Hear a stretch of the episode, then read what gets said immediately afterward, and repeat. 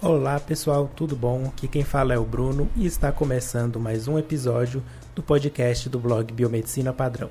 Mas antes eu tenho um aviso para vocês. Pessoal, eu gravei essa entrevista com a Melanie numa plataforma nova, né, usando uma ferramenta nova, e depois da gravação que eu percebi que o meu microfone não estava ligado e acabou usando o microfone do próprio computador. Então o áudio ficou bem ruim. Eu tentei ao máximo substituir os áudios, né, gravando novos áudios com o microfone certo, mas vocês vão perceber que ao decorrer da entrevista vai ter minha voz aí vindo do além, né, um, uma voz estranha, mas não não leve isso em consideração e aproveitem, porque na parte que a Melanie fala tá tudo perfeito e aproveitem esse conteúdo. Então, bora pro podcast.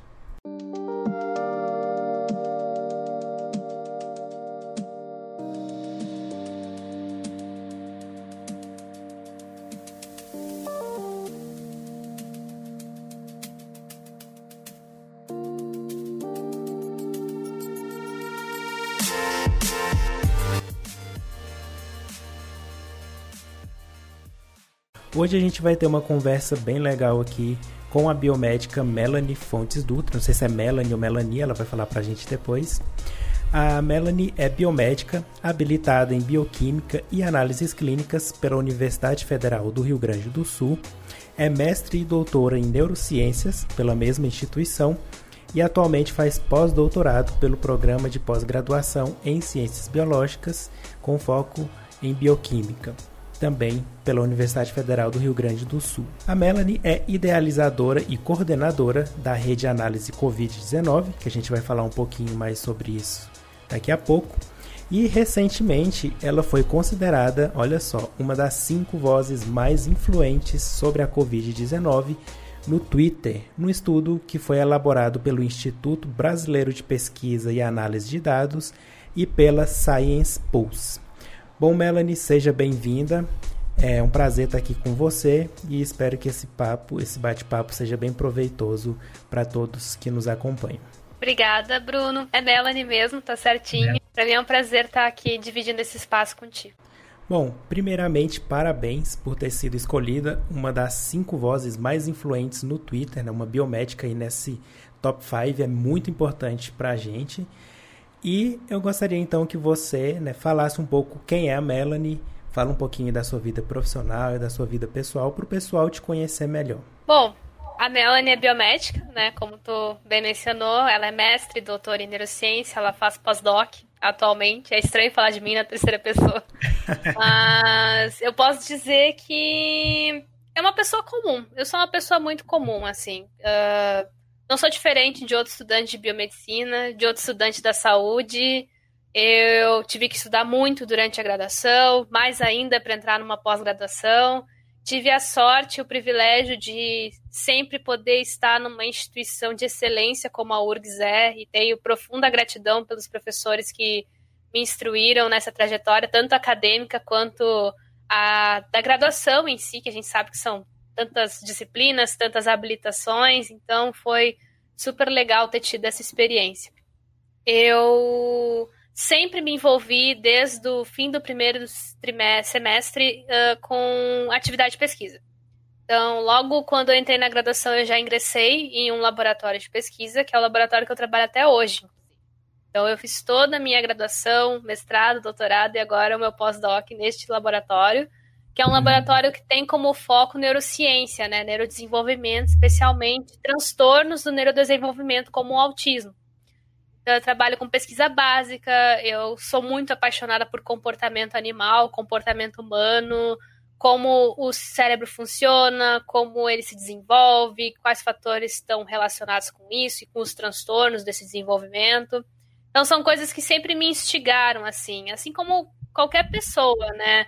Por exemplo, sei lá, em outros contextos, células do sistema imune ou de outros tecidos. Enfim, o meu uhum. rolê é o sistema nervoso. Eu gosto muito do tecido nervoso, né? Uhum. Eu gosto muito de me apresentar dessa forma porque muita gente acha, meu Deus, quantos títulos, quanto quão longe essa pessoa chegou e não sei o quê.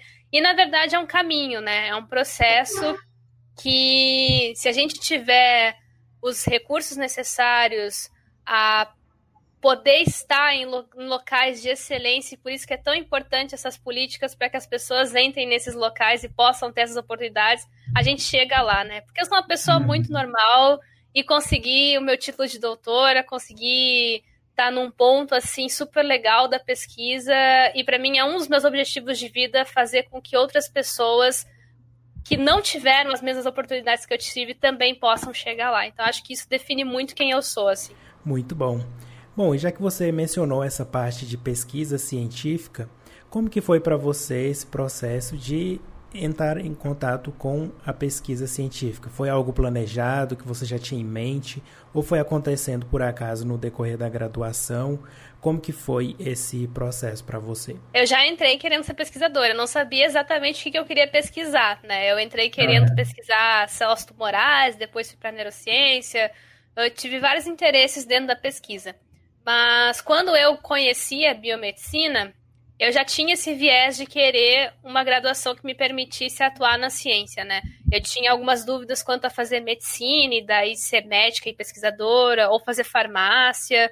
E foi estudando mesmo o currículo da URGS, da biomedicina, que eu achei que aquele conjunto de disciplinas e o relato que eu estava ouvindo de pessoas que estavam no curso ou já se formaram me fez entender que, é um, que na URGS tem um enfoque acadêmico muito forte que poderia me dar a base que seria necessária para eu poder começar a condução na minha jornada dentro da academia.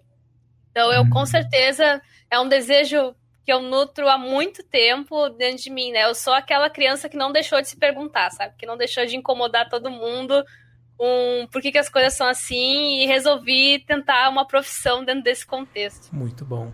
E você acha, assim, depois de tudo que você já viveu, que você se sente realizada dentro da pesquisa científica? Ou era tudo isso que você esperava? Ou você queria algo a mais? Eu sempre comento que, infelizmente ou felizmente, eu não me imagino fazendo outra coisa além de pesquisa, né? Felizmente, porque é uma coisa que eu gosto, e infelizmente, porque não tem tantas oportunidades, tanta, tanto, tanto emprego, assim, vaga para o pesquisador aqui no país, né? Então, felizmente ou é. infelizmente, é. é o que eu sei fazer. Então, eu tenho ambições no sentido de tentar explorar outros lados. Eu comecei uma graduação em 2018, paralelo ao doutorado uh, de análise e desenvolvimento de sistemas, para aprender a programar, porque eu queria fazer desenvolver ferramentas para saúde, softwares dentro da saúde para poder usar em área de pesquisa, ou de diagnóstico. Enfim, é aquela coisa de, puxa, como seria legal se existisse um programa que fizesse o que eu estou fazendo. E aí eu pensei, tá, eu vou ver se eu consigo aprender a desenvolver isso, né? E aí entrei num curso para tentar me tornar essa pessoa, né? Uhum. Então, eu tenho vira e mexe essas ideias assim de começar alguma coisa incorporada dentro da pesquisa. Eu tenho muita vontade de, como eu fiz uh, meu estágio em análise clínica, eu tenho muita vontade de voltar para as análises clínicas também. Inclusive, vagas estou disponível. Uh, porque é um lance que eu gosto muito, eu amo muito análises clínicas, acho super legal essa parte assim de investigar o que, que os parâmetros que a gente está obtendo ali significam a nível fisiológico, patológico, então são coisas que me chamam a atenção. Então eu não me apego muito ao contexto que eu estou hoje. Eu sou uma pessoa uhum. muito aberta a novos contextos e anda e vira eu tô mudando os rumos assim. É, e eu vou te falar, viu? Você já deu o primeiro passo. Você tá aí, né, na frente de toda essa parte aí da, nas redes sociais, você está sendo, ganhou a sua visibilidade, né? ainda mais agora sendo selecionada como uma das vozes mais importantes aí no Twitter sobre a Covid-19. Então, é, você está se mostrando, o pessoal vai lembrar de você com certeza Oportunidades vão aparecer aí agora, prepare-se.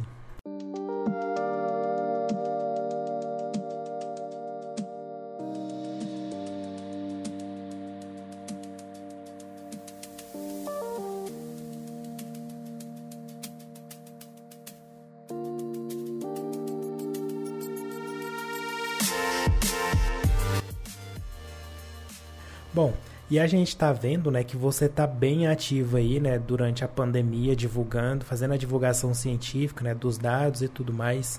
Qual é a sua relação com a divulgação científica? É algo que você já começou ali desde o início da sua graduação ou foi algo que veio depois? Eu sempre gostei de ensinar, sempre tive essa, essa vontade de também ser professor em paralelo, né? Então, durante a graduação, participei muito de monitorias, desse auxílio, esse suporte que o aluno dá em disciplinas que ele já fez.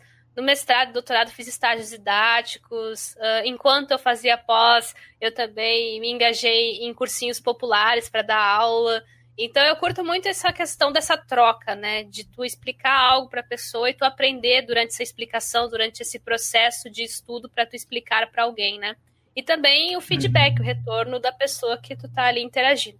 Então, eu sempre tive essa vontade de pegar as coisas que eu aprendo e usar isso, transformar isso como uma ferramenta geradora de curiosidade e modificadora de trajetórias, né? Porque alguém fez isso comigo, sabe? Eu posso não lembrar exatamente quando, mas eu tenho certeza que foi porque alguém me explicou alguma coisa que foi aquela coisa life changing assim, que muda a tua perspectiva, vários momentos da minha vida que me incutiu esse sentimento de fazer o mesmo, sabe?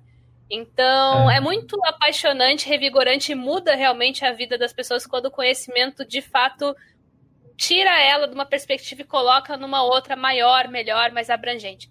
Então, eu, enquanto eu delineava essa minha trajetória na ciência, eu tinha muito esse interesse de, de alguma forma, aprender comunicação científica e tentar fazer isso em paralelo. Então, eu comecei muito por baixo, obviamente, né? Começando com alguns sites, algumas coisas especialistas para até mesmo a minha área, uma divulgação científica dentro de neurociência para neurocientistas, por exemplo.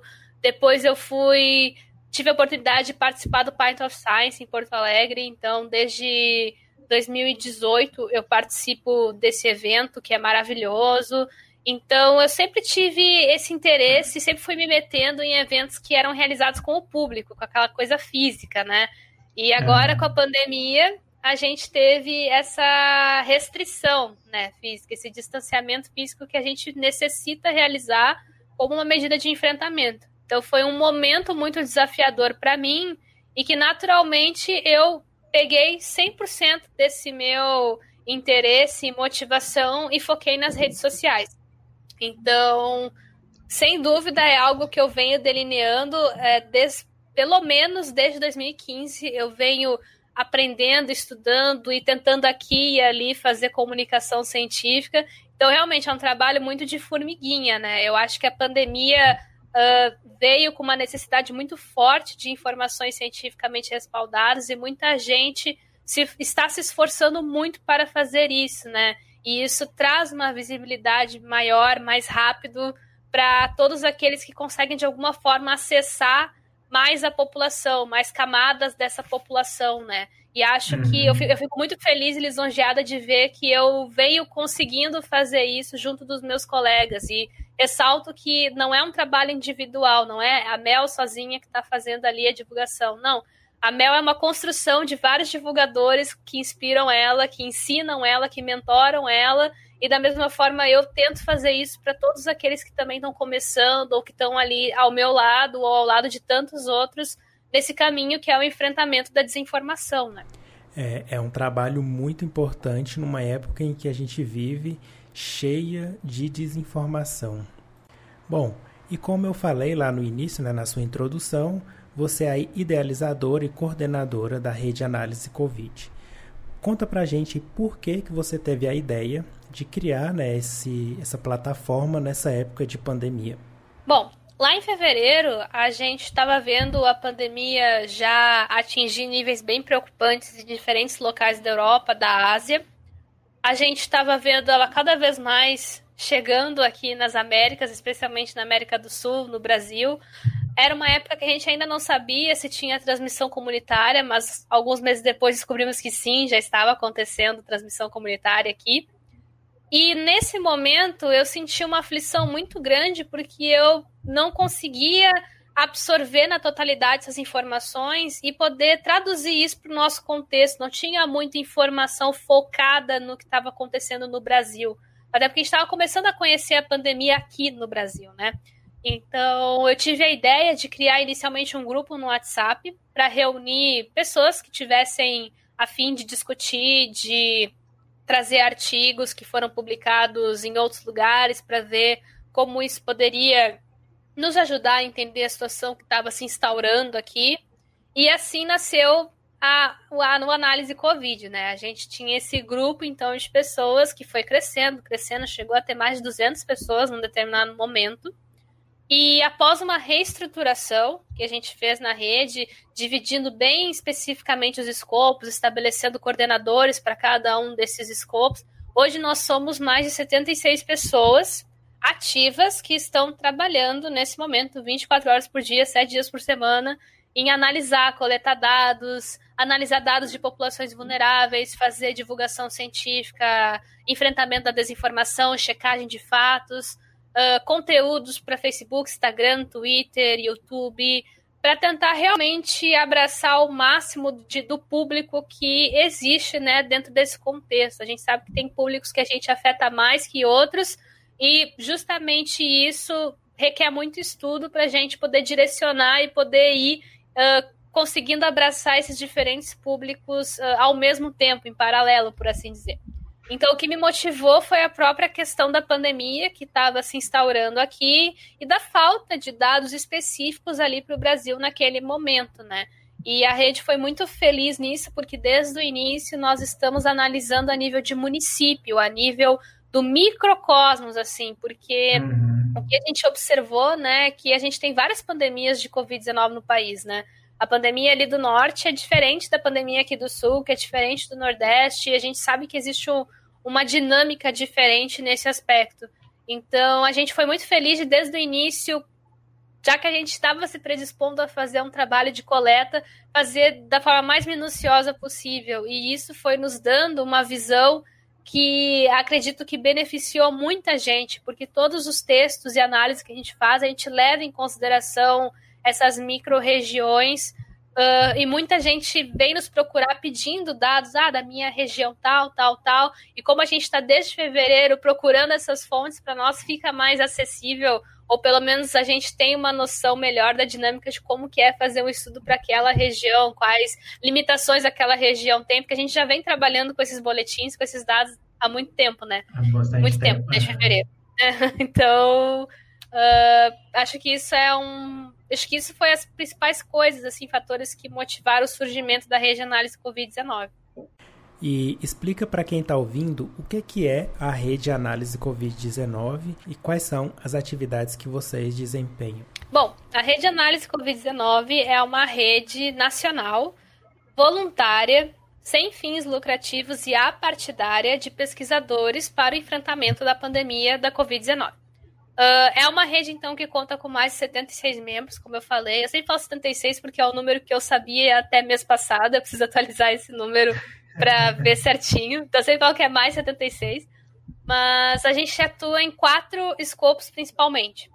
Uh, a coleta né, de dados. Esses dados, eles não são só casos, óbitos, novos casos. São internações, quantos leitos de UTI aquele município tem, quantos respiradores uh, dados sobre decretos daqueles municípios, porque a gente sabe que esses decretos influenciam no enfrentamento da pandemia, então municípios que podem ter decretos mais rígidos pode ter um impacto na curva em relação a outros, então a gente também coleta esses dados para estudar a influência desses decretos. A gente tem muitos cientistas políticos, sociais que atuam na rede que fazem essa análise minuciosa. A gente tem um grupo de análise, né, que é o grupo mais geral que faz a modelagem epidemiológica, uh, analisa cenários, como essas curvas vão se dar daqui a um mês, daqui a tantos meses. Uh, a gente não vem fazendo muito isso porque a gente está com um problema muito sério no agora, né? Então a gente está avaliando muito agora semanas epidemiológicas para começar a entender como podem ser as melhores estratégias para lidar com o grande caos que nós estamos metidos agora e que, infelizmente, em decorrência das festas, pode acabar ainda piorando esse cenário nas próximas semanas. Então lembre-se que nós temos um ano novo pela frente, então evitar os contatos é de suma importância. Voltando então, a gente, além desses dois grupos, temos análise de populações vulneráveis, é um grupo específico para isso, que a gente sabe que a Covid amplifica vulnerabilidades pré-existentes populações. Então a gente tem um grupo especial só para estudar isso. E o nosso grupo de divulgação científica, né? Que daí são todas as pessoas que trabalham nas redes sociais, que produzem textos, fazem checagem de fatos. Uh, a gente vai começar com podcast agora também. Então, é todo esse povo ah, que realmente está fazendo a comunicação científica por trás da rede. Uhum. E conta os bastidores aqui pra gente. Como que vocês fazem para analisar uma grande quantidade, não em excesso, de informações que foram produzidas sobre uma doença em menos de um ano. Né? Deve ser muita coisa. E além disso, ainda tem decretos, vários outros documentos. Como que vocês conseguem? Bom, a gente não analisa tudo, né? A gente troca horas de sono por horas de análise, basicamente. Uh, tu olha os rostinhos do pessoal, assim, quando a gente faz reuniões, tu só vê o pessoal com olheira, cansado, mas ali, né, firme para fazer o trabalho. Lembrando que é um trabalho voluntário, né, o que é muito, eu, eu sou muito agradecida a cada voluntário da rede, porque se não fosse esse trabalho incansável, ao mesmo tempo que cansa muito, a gente não estaria no ponto que a gente chegou hoje. E a gente tem noção do quanto a rede impacta a vida das pessoas. A gente ajuda muitos municípios, prefeituras, uh, secretarias de saúde. Então, isso é super legal, porque a gente consegue manter uma, um auxílio com esse pessoal que nos procura e nos permite também um diálogo, uma parceria. Então, é super gratificante, né? Mas realmente é um volume de dados absurdo né? A gente muitas vezes tem uma dificuldade de selecionar o que, que é mais urgente, porque tudo parece muito urgente. Mas a gente também tem um trabalho de analisar muito o que está sendo comentado nas redes sociais, onde as pessoas estão colocando maior sua atenção. Então, a partir disso, a partir dessa, desse monitoramento, a gente acaba também usando para selecionar o que, que nós iremos comentar. Porque muito onde o foco das pessoas estão também está da desinformação, né?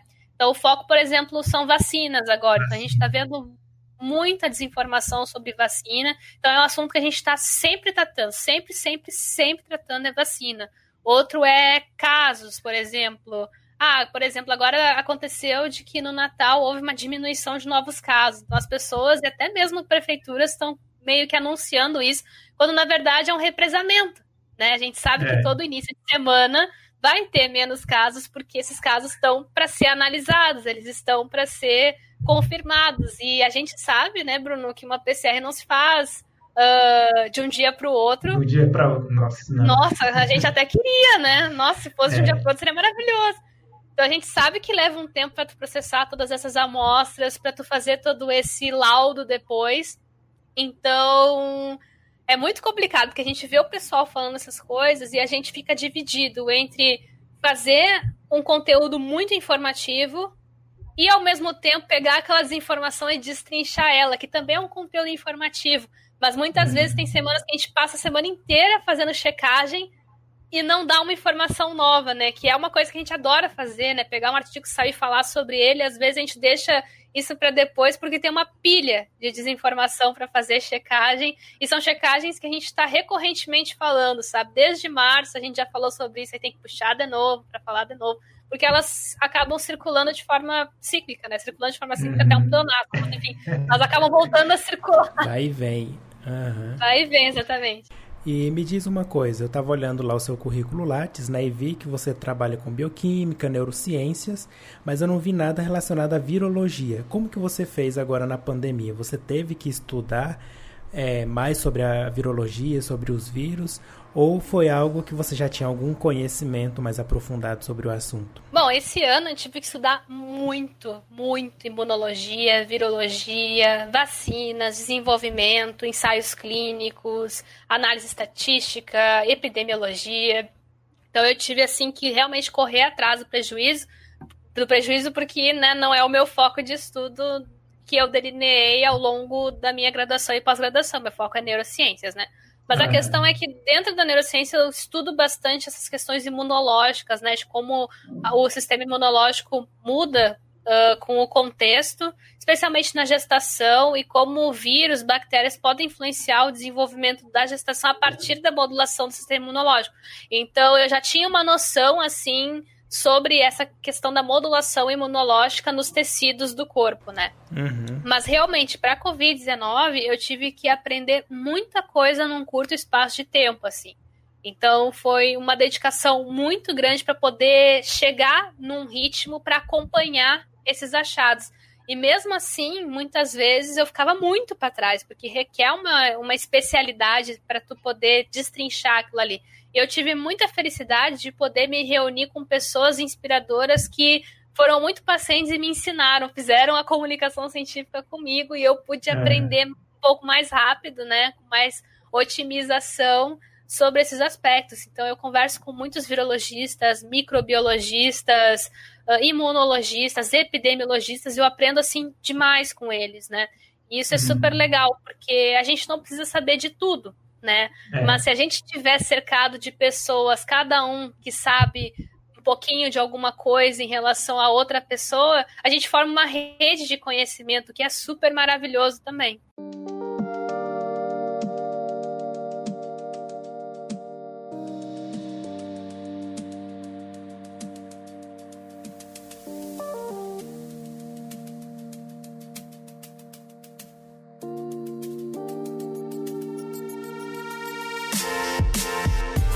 Isso aí, muito bom. Bom, e me fala aí como que você se sentiu é, ao ver seu nome lá na lista, né, da, de uma das cinco vozes mais influentes em relação à Covid-19 no Twitter. O que, que você achou? Do seu nome tá lá. Conta aí pra gente como que foi essa reação. Ai, me bateu a síndrome do impostor, né? Eu, nossa, que que é isso? Da onde? ah, eu fiquei, gente, como assim, sabe? Eu lembro até hoje que foi uma amiga minha que também tá nessa lista, que quando saiu mandou o link, comentou, ai, olha a gente aqui. Eu falei, meu Deus, sabe? eu não imaginava, assim, sabe? Porque realmente, assim, a comunicação científica dentro da Covid nunca foi algo que eu esperei fazer já buscando esse retorno, sabe? Uhum. Eu muito fiz, assim, muito comecei e engajei muito nisso pela necessidade, porque eu tenho pessoas que eu amo que são do grupo de risco, uh, eu tenho pessoas muito queridas próximas a mim que podem agravar se pegar Covid, e eu precisava naquele momento entender o que, que nós estamos lidando mesmo, sabe? Para eu poder, de alguma forma, instruir essas pessoas, porque eu tenho muito essa questão de proteger as pessoas que eu gosto, sabe? Custe o que custasse. Então, eu empenhei muito de mim inicialmente por essa causa, assim, uh, mas de tentar instruir as pessoas mais próximas a mim. E como eu fui absorvendo muita informação, eu pensei, por que não expandir isso, né? O que eu posso usar para proteger uma pessoa que tem determinada doença, que é um fator de risco, pode ajudar outras pessoas que também têm pessoas queridas que têm essas comorbidades a proteger elas melhor, né? Então eu, eu sempre penso isso, sabe? O conhecimento não pode ficar represado na gente, sabe? Se a gente consegue aprender, ser especialista em alguma coisa, a gente deve com, compartilhar isso com as pessoas de uma forma acessível, sabe? Porque uhum. muito do nosso estudo é fruto do investimento da sociedade como um todo em nós, né? Então eu tenho é. essa questão de devolver isso de alguma forma para a sociedade. Retornar, né? É, e a Covid foi um, um momento que eu achei que eu poderia fazer isso de uma forma mais efetiva, né? Então para mim foi um baque, assim, porque naturalmente durante o caminho uma pessoa foi me indicando, outra foi me indicando para uma entrevista, e assim eu comecei a dar entrevista, participar de live. E a gente não percebe como do, do nada escalona isso e, tipo, tu dá entrevista todos os dias. Uh, tem uma rede de jornalistas que são já, que já são teus amigos, que já falam contigo e conversam informalmente sobre alguma coisa que saiu, para ver tua opinião. Ah, que legal, vamos de repente uhum. fazer uma matéria, então, sabe? Nossa, que legal. Acabou fazendo isso. Então, para mim, foi algo muito que eu não percebi acontecer, sabe? Que de uma hora para outra tinha acontecido, de uma hora para outra eu já estava aparecendo na TV. De uma hora para outra, a moça do mercado aqui da esquina colocou: Ah, tu não é a cientista da TV? Né? então, de uma hora para outra, tudo aconteceu, sabe? E eu ainda estou assimilando muito isso, porque eu tenho, assim como eu sei que vários colegas meus também têm essa questão da síndrome do impostor, sabe? É, a gente sempre pensa que dois. a gente não, não merece estar onde está, né? Basicamente. É. Que ah, alguma coisa aconteceu para isso ter acontecido, né? Eu gosto de trazer isso muito abertamente, assim, de falar abertamente sobre isso, porque isso é uma realidade, isso acontece comigo, contigo e com muita gente da nossa profissão e de outras. E isso só mostra que nós somos humanos, nós somos pessoas que também estamos tentando lidar com esse monte de coisa que acontece ao mesmo tempo nas nossas vidas, né? E por que da sua escolha do Twitter, né, da rede social, para fazer esse trabalho? Você já estava lá ou foi mais estratégico? Porque é onde tem mais engajamento, assim, as pessoas estão bem fervorosas. Eu tô lá desde 2009, né? Só que o meu uhum. Twitter era um diário. tipo, era aquela coisa que tu postava coisas aleatórias, assim. Foi uhum. mais por 2015, não, 2018, eu acho, que eu comecei a usar ele muito timidamente para falar sobre alguma coisa que me chamou atenção, artigo, ciência, mas ainda era muito sobre a minha vida pessoal. Uhum. E aí, esse ano, na Covid-19, foi quando eu comecei daí a usar exclusivamente o Twitter para falar sobre isso, porque eu vi que muita gente estava lá. Eu já segui alguns pesquisadores e vi que eles estavam muito presentes nessa rede social, que ali aconteciam muitas discussões, até mesmo antes dos trabalhos saírem e serem publicados. Então, eu comecei a seguir alguns pesquisadores internacionais que comentavam nas suas contas o que eles, o que eles tinham recém submetido para a revista, que só ia ficar disponível meses depois. Aí depois veio os pré-prints, né? Onde a gente pôde ter acesso mais cedo. Mas é uhum. muito comum no Twitter os pesquisadores comentarem nas redes sociais já de antemão o que vai vir pela frente. Então eu achei um lugar muito legal de obter rápido informações e ver como as discussões acontecem na comunidade científica e também nas pessoas, né? Ver o que as pessoas estão falando e entendendo é. sobre essas coisas. Então, eu naturalmente também acabei focando muito ali. Mas com o tempo eu fui percebendo que o público geral mesmo não tá muito lá, e sim no Facebook, no WhatsApp, Muitos dos jovens estão lá, mas muitos estão no Instagram, no TikTok. O TikTok é uma rede social que eu ainda não entrei. Mas é uma uhum. coisa que nas últimas semanas eu tenho pensado muito seriamente fazer uma conta, sabe? Porque a gente vai estudando, conhecendo esses públicos e percebendo que eles consomem padrões de mídia específicos, eles estão em redes sociais específicas e para a gente atingi-los, a gente precisa estar tá lá e também delinear conteúdos nesse formato, né? Por é. exemplo, TikTok eu gosto muito mais vídeo, então o conteúdo que eu for fazer tem que respeitar essa dinâmica dessa rede, sabe? É. Então, é um aprendizado, né, Bruno? A gente vai aprendendo a fazer comunicação científica. Infelizmente, não é muito institucionalizada a comunicação científica. Não é algo que eu possa fazer uma graduação sobre isso ainda, mas eu espero que num ah. futuro próximo isso seja institucionalizado dessa forma, porque é necessário requer um aprendizado, requer literalmente aprender uma linguagem nova de comunicação, uhum. sabe? É um esforço muito similar e provavelmente envolve regiões neurais similares também, sabe? Então é importante que a gente fale sobre institucionalização e divulgação científica agora e daqui para frente também. E agora entrando no assunto polêmico, talvez, não sei, em relação às vacinas, qual é a sua análise, sua opinião sobre a abordagem do governo brasileiro em relação às vacinas para a Covid-19. Lembrando que a gente está gravando esse episódio na última semana de 2020. Bom, eu acho que elas são, no mínimo, insatisfatórias, né? Porque a gente está, por exemplo, num momento onde vários locais estão vacinando, né? Vários locais aqui próximos de nós estão recebendo os lotes das vacinas ou já começaram a vacinar. E a gente não tem ainda um posicionamento, por exemplo, com a Pfizer, que é uma desenvolvedora que foi a primeira a ter sua vacina uh, aprovada dentro desse contexto das vacinas candidatas à Covid-19. E é muito claro, assim, que a gente não tem políticas baseadas em evidências, sabe?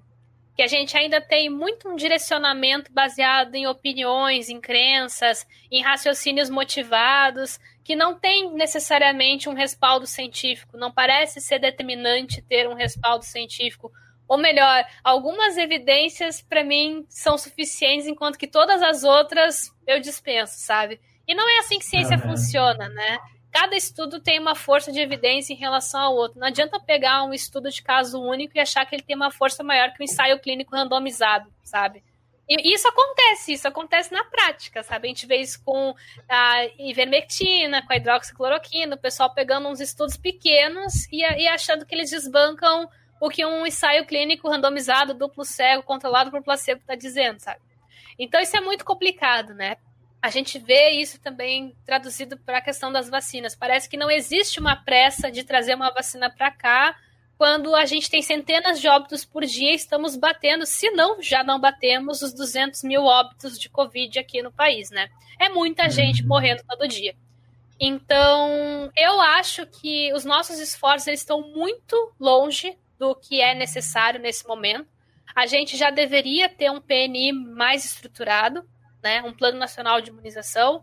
A gente deveria não estar focando só numa vacina. A gente sabe que essa nova versão do PNI tem mais vacinas consideradas, mas o nível de detalhamento é muito pouco ainda, considerando a vacina que está sendo mais uh, focada, mais esperada, que é a da AstraZeneca, segundo o PNI. Então a gente sabe que uma vacina não vai resolver o contexto do, da Covid-19. A gente precisa que o nosso plano represente essa, essa, esse fato, né? A gente precisa que nesse plano tenha mais vacinas ali com um detalhamento e uma estratégia muito bem definida para a gente poder imunizar a nossa população. A gente não está fazendo conscientização sobre vacinas. A gente precisa das campanhas do Ministério da Saúde. O Ministério da Saúde tem referência histórica de fazer boas campanhas de vacinação. Olha o que foi o Zé Gotinha. A nossa geração é marcada uhum. pelo Zé Gotinha. Então a gente precisa trazer essas campanhas de volta, porque especialistas, qualidade, uh, ah, para fazer isso, a gente tem, né? Olha o histórico do Ministério da Saúde, sabe? Então a gente precisa resgatar isso e mais do que nunca iniciar essas campanhas de conscientização, porque a gente está vendo um crescimento da população hesitante, não só para vacinas da Covid, mas para vacinas no geral, o que é um é. perigo muito grande para a sociedade.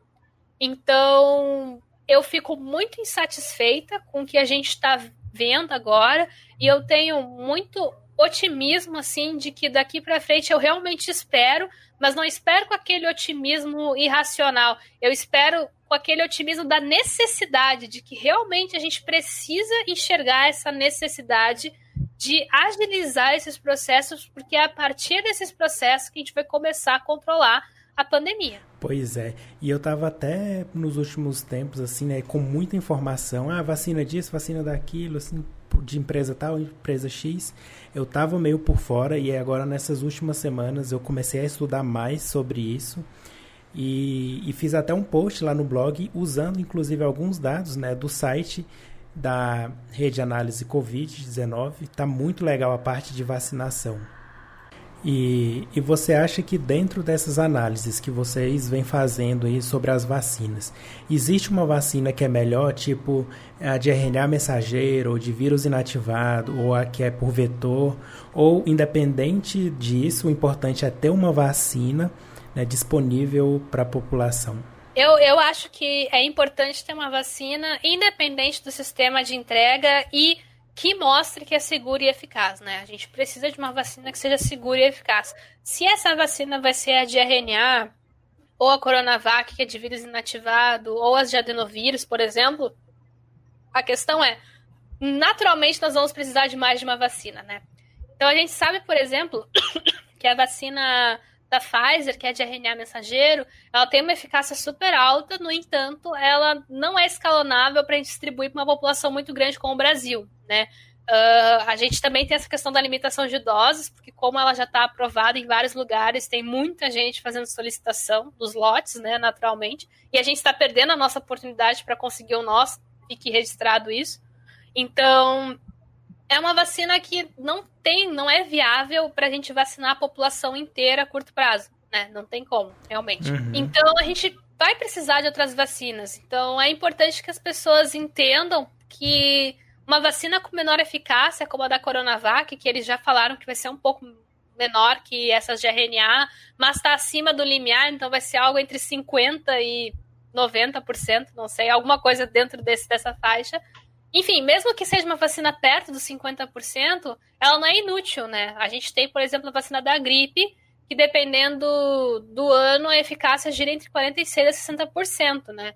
E ela salva milhares de vidas todos os anos. Uhum. É importante que as pessoas tenham em mente isso. Claro que a gripe tem um contexto de transmissão diferente que é da Covid-19.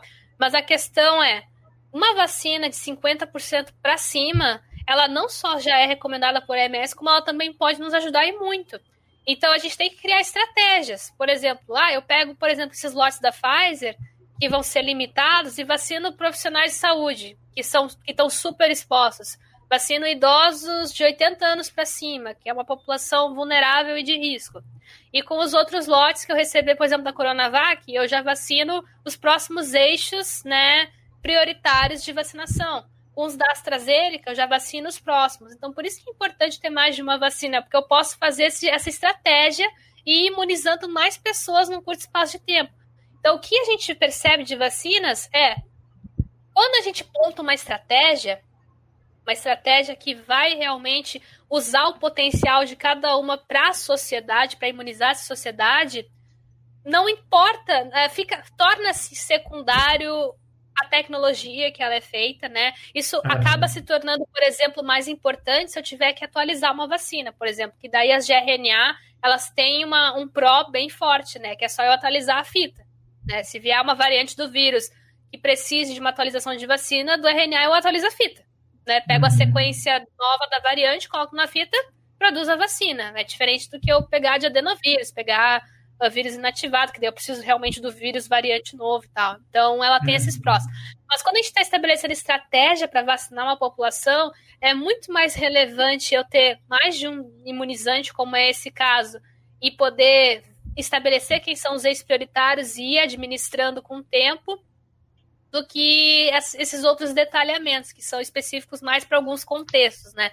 Então, eu sempre falo para as pessoas se vocês tiverem a oportunidade de se vacinarem, tiverem no grupo indicado, independente se é a vacina Coronavac, se é a da Pfizer, se é a da AstraZeneca, se vacinem. Porque se está aprovado, se a Anvisa foi lá e disse, ok, essa vacina está autorizada, ou ok, essa vacina está registrada para ser administrada no país em campanha de vacinação. Se a gente chegar nesse ponto, e a gente vai chegar nesse ponto, é porque ela é segura e ela é eficaz. E não é só porque a Anvisa disse isso mas sim porque todo o histórico de investigação, somado a várias aprovações em outros locais também, e todo esse rigor e monitoramento de comitês científicos atestam isso. Então, não é sobre eu assinar um termo de responsabilidade que eu me responsabilizo. Não, pessoal, já tem muita gente assegurando que funciona, sabe? Isso é um absurdo, né? Exato, não faz sentido isso.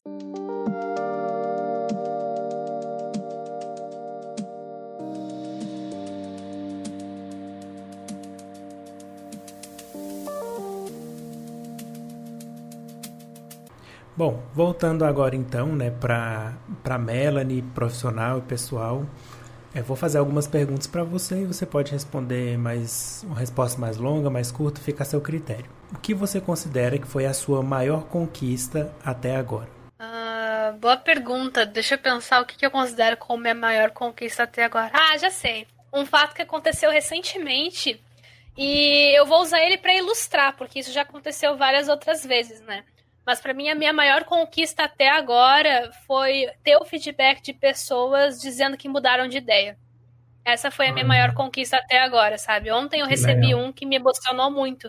Uma pessoa que dizia que era negacionista e tudo mais, e que depois que começou a me acompanhar, acompanhar a rede e outros colegas queridos meus, assim, ela mudou de opinião, sabe? Por ela, consumindo aquele conteúdo, sabe? E, isso, e é como eu falei, é um fato que ilustra muitos outros fatos, né? Porque eu venho recebendo esses feedbacks uh, já tem algum tempo e, e realmente é algo que me renova, assim, sabe? Então eu acho que, claro, né? Ter conseguido me formar, uh, ter meu título de mestrado, de doutorado, tá no pós-doc, são conquistas individuais, né? São conquistas que são minhas e que são fruto do meu esforço e também de, das pessoas que me ajudaram nesse percurso. Mas eu acho que uma conquista é aquela que a gente consegue compartilhar com as pessoas também, sabe? Que outras pessoas se beneficiam dela, né? Principalmente. Então eu consigo elencar isso, sabe? Acho que essa foi a minha principal conquista, foi poder ter ajudado alguém a se dar o benefício da dúvida, sabe? A se questionar e voltar a abraçar o seu senso crítico. Muito bom. E o que ou quem inspira a Melanie? Ah, tem muita gente que me inspira, né? Meus pais, sem dúvida, que eh, apoiam toda essa loucura que é a minha vida e sempre, sempre, sempre, até mesmo quando eles não tinham nem ideia do que, que o biomédico faz, me apoiaram na decisão de fazer essa graduação. Aqui no Sul, a Biomed, ela é, ela é jovem, né? Eu me formei na sétima turma da URGS, pra tu ver. Uhum. Foi uma aposta que eu sei que foi difícil pros meus pais, né? Escolher a filha fazer uma profissão nova da, em relação a profissões que já eram bem estabelecidas, né? Então, é, não é algo muito trivial, assim, né? Então, eu agradeço muito a eles, porque eles sempre confiaram nas minhas escolhas e decisões e me apoiaram nesse caminho, né? Uh, eu, outras pessoas que me inspiram, meu namorado, sem dúvida, que é uma pessoa também que me apoia muito, muito, muito. Às vezes eu tô com ele e tô trabalhando, então é muito legal ter esse suporte. Uh, meus colegas, né? Tu mesmo, Bruno, foi uma pessoa que sempre achei muito foda, assim, o que tu faz. Então, sempre acompanhei desde a graduação, biomédico padrão. Então, ah, legal, tu é uma pessoa inspiradora. Meus colegas da comunicação, uh, são inspiradores. Então, eu acho que não, não tem uma pessoa nesse planeta, assim, que não me inspire, sabe? E eu não quero que as uhum. pessoas que eu mencionei se sintam menos uh, prestigiadas por isso, né? Cada um tem uma cota muito grande de inspiração. Mas eu acho que a gente pode aprender sempre com cada pessoa, sabe? Cada pessoa que eu troco, assim, ou que eu vejo, assim, um posicionamento ou numa discussão, eu sempre tiro alguma coisa aqui para mim, assim, nem que seja algo que eu já fique, tipo, não, não é isso que eu quero para mim, sabe? De alguma forma essas coisas inspiram a gente, sabe? Tanto para um lado é. bom quanto para um lado daquilo que a gente não quer assim para nós. Então, eu sou inspirada por muita gente mesmo assim. E você tem algum projeto a curto prazo, algum que você possa contar ou a rede análise COVID-19 está aí com foco total na sua vida agora? Ah, o projeto para o futuro é transformar a rede em rede análise de outras coisas, né? A gente é. quer muito, em algum momento, abandonar, não abandonar, mas deixar o Covid como uma das coisas que a rede vai, que a rede faz, sabe? A gente quer transformar numa rede de análise, alguma coisa assim, sabe? Ah, a gente tem muito interesse de seguir com essa rede, daqui a pouco transformar ela numa uma instituição, uma organização sem fins lucrativos, alguma coisa grande, alguma coisa institucional, assim, sabe? Uh, eu me inspiro muito, por exemplo, no Instituto Questão de Ciência, sabe? Que é o nosso instituto uh, aqui no Brasil voltado para divulgação científica, né? Eu tenho muito essa vontade de que a rede cresça num caminho paralelo, assim, convergente, que a gente possa acabar se tornando algo maior e mais abrangente, algo que as pessoas possam uh, eventualmente, enfim, utilizar aquilo ali como até o seu próprio meio, assim, de ofício, de ocupação.